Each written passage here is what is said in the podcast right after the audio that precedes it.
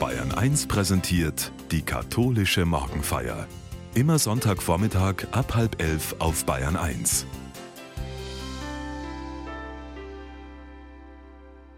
In den unruhigen und stürmischen Tagen unserer Zeit sind auch die Menschen verunsichert, die sich bisher in der Gemeinschaft der Kirche sicher gefühlt haben. Vielen scheint es jedoch, als habe der Steuermann Jesus das Kirchenschiff verlassen. Und man streitet heftig über den richtigen Kurs. Was tun? In der katholischen Morgenfeier sucht Domkapitular Reinhard Kürzinger aus Eichstätt Antworten. Ein Floß, ein Segel und ein Glaubensbote, eine moderne Tuschzeichnung von Bonifatius, dem Apostel der Deutschen. Die Künstlerin Agnes Mann stellt den Missionar auf ein schwankendes Floß, ein ungewöhnliches Symbol für die Kirche. Das Floß besteht aus Holz, demselben Material, aus dem das Kreuz gezimmert ist. Jesus, den gekreuzigten und auferstandenen Herrn, zu bezeugen, das ist der Auftrag des Bonifatius und der Kirche. Das goldene Segel, das sofort ins Auge sticht, ist Zeichen des Heiligen Geistes. Bonifatius steht wie der Mast in der Mitte des Bildes, der sich von der Kraft des Geistes Gottes treiben lässt und dabei den Herrn im Gebet immer wieder anruft, dass das Schiff der Gebrechlichkeit nicht in den Wogen der Stürme Germaniens untergehe. Agnes Mann charakterisiert Bonifatius als einen Menschen, der sich dem Meer des Lebens im Vertrauen auf Gott aussetzt, wie kaum ein anderer Mensch seiner Zeit hat er die Wellen der Sympathie ebenso wie die Wellen der Missgunst erfahren. Das Los wird ausrangiert, wenn es seinen Dienst getan hat.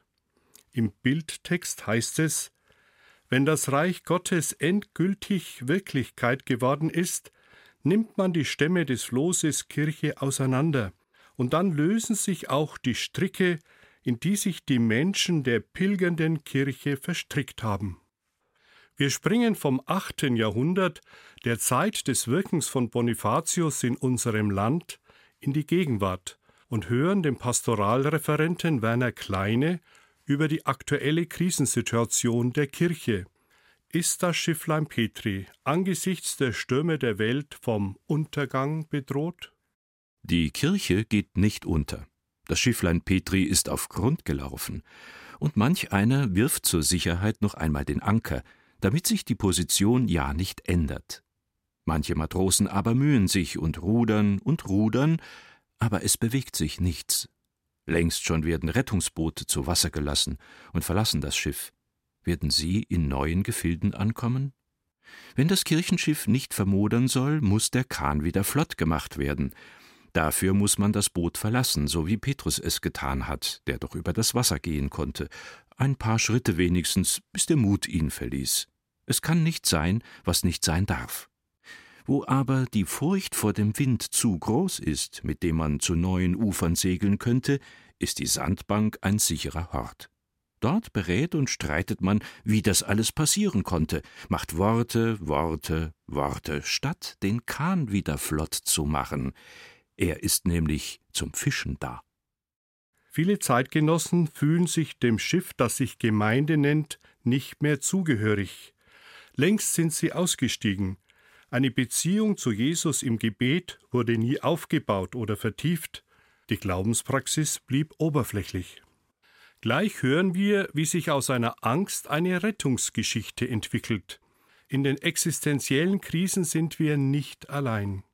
Im heutigen Evangelium begegnen wir einem Gott, der ins Boot unseres Lebens einsteigt, damit wir stürmische Zeiten durchstehen und im Strudel des Alltags nicht untergehen.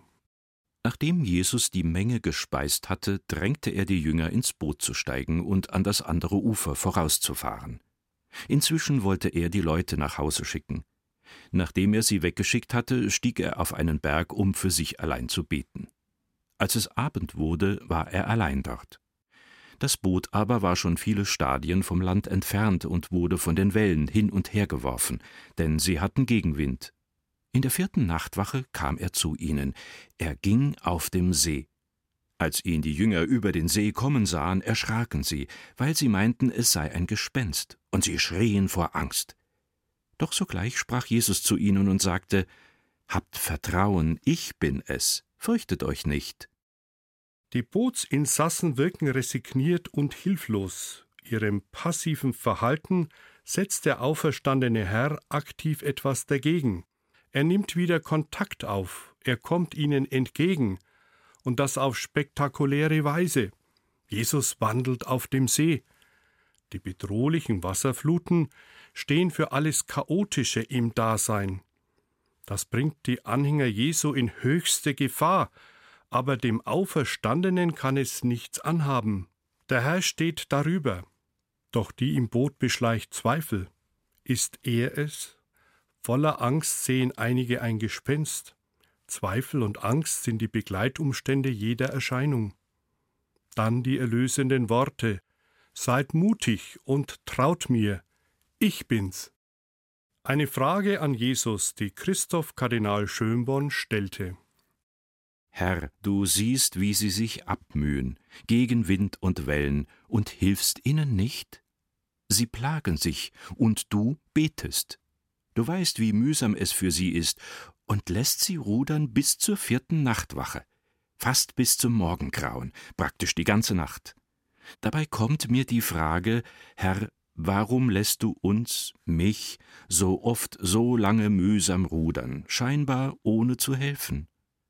Wie viele Menschen müssen sich abrackern, sich schinden im Alltag, in ihren Nächten, Du weißt es, du siehst es.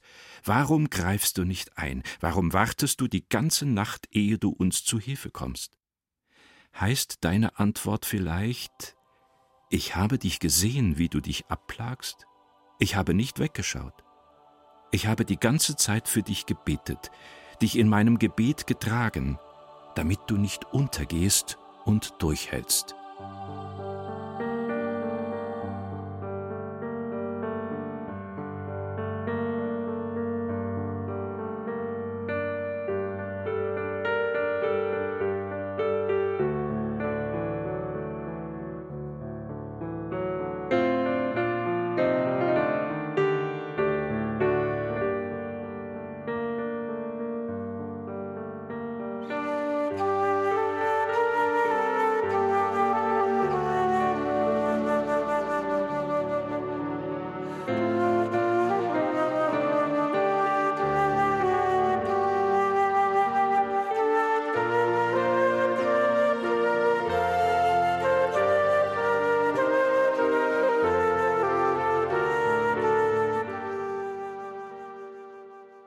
Einer aus dem Boot, Petrus, reagiert als erster. Er ergreift das Wort und die Initiative. Springen wir hinein in das kalte Wasser dieser Rettungsgeschichte. Petrus erwiderte ihm und sagte Herr, wenn du es bist, so befiehl, dass ich auf dem Wasser zu dir komme. Jesus sagte Komm. Da stieg Petrus aus dem Boot und kam über das Wasser zu Jesus. Als er aber den heftigen Wind bemerkte, bekam er Angst, und als er begann unterzugehen, schrie er Herr, rette mich. Jesus streckte sofort die Hand aus, ergriff ihn und sagte zu ihm Du Kleingläubiger, warum hast du gezweifelt? Und als sie ins Boot gestiegen waren, legte sich der Wind. Die Jünger im Boot aber fielen vor Jesus nieder und sagten Wahrhaftig, Gottes Sohn bist du. Mit einer verrückten Idee wollte man vor Jahren den Tourismus am See Genezareth um eine Attraktion bereichern. Ein menschlicher Traum ist schon immer, über Wasser gehen zu können. Geplant war ein Steg knapp unter der Wasseroberfläche mit 100 Metern Länge und 4 Metern Breite, der Neugierigen das Wandeln auf dem See vorgaukeln sollte, wie es von Jesus überliefert ist. Bei einem Fehltritt stünden Rettungsschwimmer auf Rettungsbooten bereit, um sie aus den Fluten zu ziehen. Auch der Petrus von heute, in Gestalt eines Touristen, würde nicht untergehen. Dieses fragwürdige Spektakel, bei dem man unfreiwillig baden gehen kann, wurde zum Glück nicht realisiert. Auch der See Genezareth hat keine Balken. Jesus Seewandel ist als nachösterliche Erscheinungsgeschichte einzuordnen. Es geht in ihr um die Beziehung zwischen Jesus und den Gläubigen in den ersten urchristlichen Gemeinden. Jesus zieht sich auf einen Höhenzug am See zurück, um alleine zu beten. Man kann das als Sinnbild für Jesu neue Existenz beim himmlischen Vater seit Ostern deuten. Er hat sie mit dem Boot losgeschickt, aber bleibt selbst zurück. Das Boot ist nun Sinnbild, wie es bei fehlender Präsenz Jesu von den Wellen hin und her geworfen wird. Es bläst seinen Anhängern ein mächtiger Gegenwind ins Gesicht. In der Bedrängnis der Bootsbesatzung spiegeln sich Erfahrungen einer Gemeinschaft, die sich im gesellschaftlichen Umfeld unverstanden oder angegriffen fühlt. Jetzt sind sie auf sich alleine gestellt. Sie müssen ohne ihn zurechtkommen. Sie haben noch in den Ohren, dass das Boot von den Wellen hin und her geworfen wird. Im Urtext heißt es, das Boot wird von den Wellen gequält. Dieses griechische Wort quälen kommt sonst nur im Zusammenhang mit menschlicher Not vor. Die Qual des Menschseins, die Angst, das Ausgeliefertsein, all das, was Menschen bedrängt, ist damit gemeint. Die ersten Gemeinden hatten nach Jahrzehnten oft das Gefühl, es bricht ab, es geht nicht weiter. Das Schifflein Petri kentert, wir gehen unter. In diese Situation hinein, sagt das heutige Evangelium, kommt ein Lebender, kein Gespenst.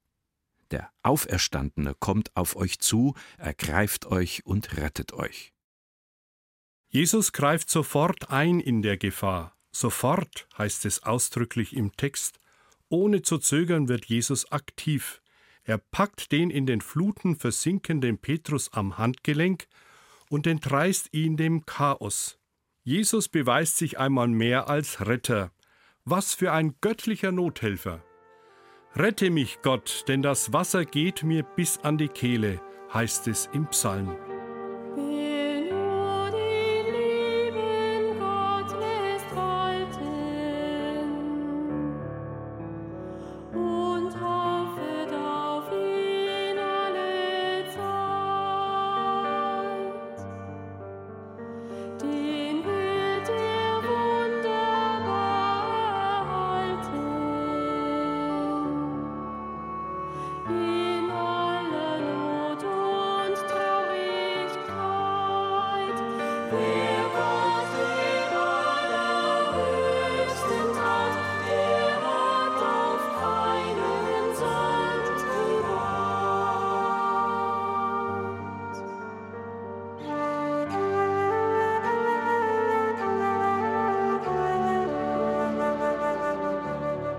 Petrus teilt mit uns eine schlimme Lebenserfahrung, die jeden treffen kann. Da bricht aus heiterem Himmel eine persönliche Katastrophe über einen herein, die einen den Boden unter den Füßen wegzieht. Man wird vom Sog des Schicksals in den Abgrund der Verzweiflung gezogen, aus dem es nur schwer ein Entrinnen gibt. Mitten im Chaos wartet eine Hand auf dich, die dich auffängt. Mitten in der größten Hoffnungslosigkeit und Verlassenheit gibt es einen, der für dich da ist. Er zeigt uns, dass der Einbruch in einem Leben keine Katastrophe bleiben muss, wenn wir Jesu Hand ergreifen. Diese biblische Geschichte vom versinkenden Petrus ist aber auch eine Provokation, sich nicht in falschen Sicherheiten wiegen, sondern ein Wagnis einzugehen. Wir sind aufgefordert, etwas zu riskieren. Christen müssen Menschen des Risikos sein. Sie wissen nicht, was der nächste Tag bringen wird. Sie sind aufgerufen, sich in die Stürme des Lebens hineinzuwagen. Dazu braucht Jesus Menschen, die für ihn alles riskieren. Menschen, die ihr ganzes Vertrauen auf Jesus setzen und wissen, dass sie auch im Scheitern gehalten sind. Die Geschichte vom Seewandel fordert uns heraus, unsere Ängste im Glauben zu überwinden.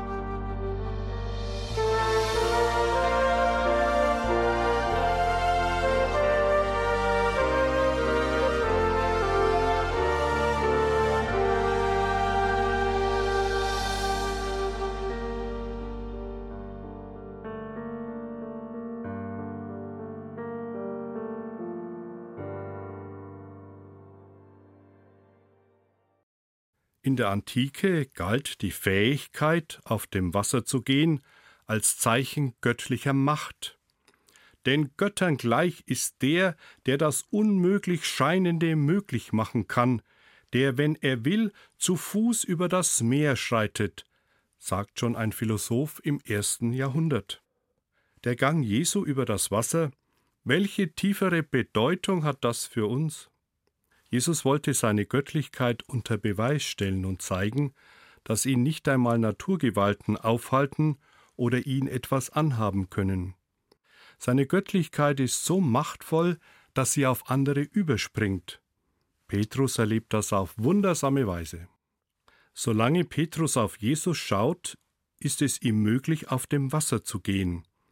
Doch sobald er auf die Fluten blickt, geht er unter. Das bedeutet, wenn wir fixiert sind auf Ängste, schlagen sie wie Wellen über uns zusammen. Der Blick auf Jesus rettet uns mitten in der Unsicherheit des Lebens. Stefan Kichle drückt es so aus wo Menschen einander Vertrauen schenken, wird Unmögliches möglich. Wo wir fest auf Jesus und in ihm auf Gott schauen, trägt selbst aufgewühltes Wasser über die Abgründe unserer Existenz. Thank you.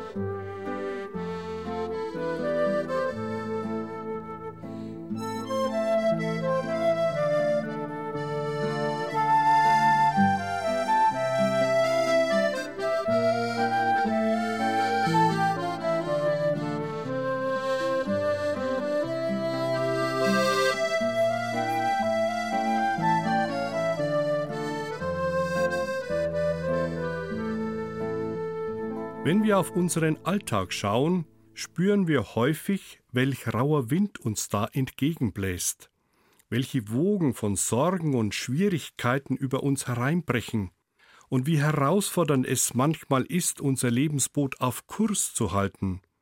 Da tun sich Zweifel und Fragen auf, ob es wirklich jemanden gibt, der uns in den Stürmen des Lebens beisteht. Das sind die eigenen Abgründe, ich verstehe mich selber nicht mehr, oder ich verzweifle an mir, Ängste treiben mich um, ich bin niedergeschlagen und traurig, Schuldgefühle peinigen mich, oder widrige Lebensumstände, die Gesundheit ist angeschlagen, ständig spüre ich Unwohlsein und Schmerzen. Wir wollen Gott bitten, dass er uns doch seine Nähe spüren lässt, wenn sich neue Wogen und Wellen über uns auftürmen. Gott, manchmal fühle ich mich wie auf einem Schiff, das von den Wellen hin und her geworfen wird. Starker Gegenwind bläst mir ins Gesicht. Das Leben ist ungemütlich, ich komme kaum voran. Das sind Tage, an denen nichts so recht gelingen will, Tage mit Pannen und Ärger. Gott, wenn das Glück zu wanken und schwanken beginnt, dann suche ich deine schützende Hand. Führe du mein Schiff wieder in ruhigere Gewässer. Zeige mir den Kurs. Heraus aus den bedrohlichen Stürmen des Lebens. Ich möchte wieder zur Ruhe kommen. Ich möchte wieder inneren Frieden finden. Schenke mir die Geborgenheit zurück, die meiner Seele so gut tut. Steig ein in mein Schiff. Gemeinsam werden wir glücklichere Zeiten ansteuern.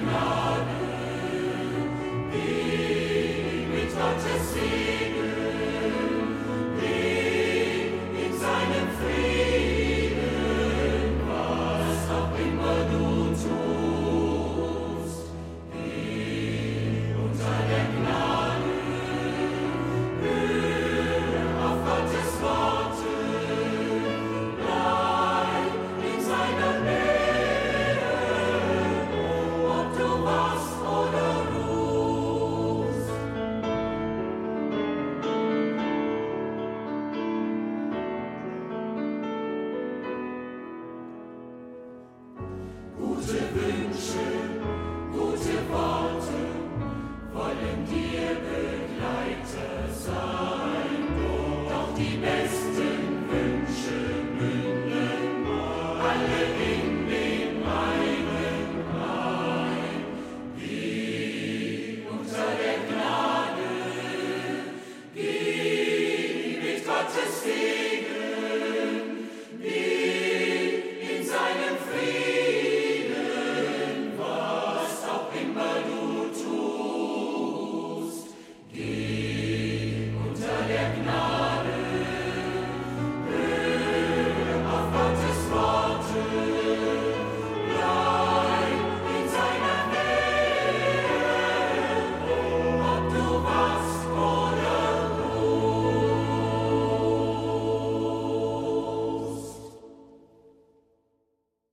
Für viele ist die Kirche inzwischen ein Auslaufmodell.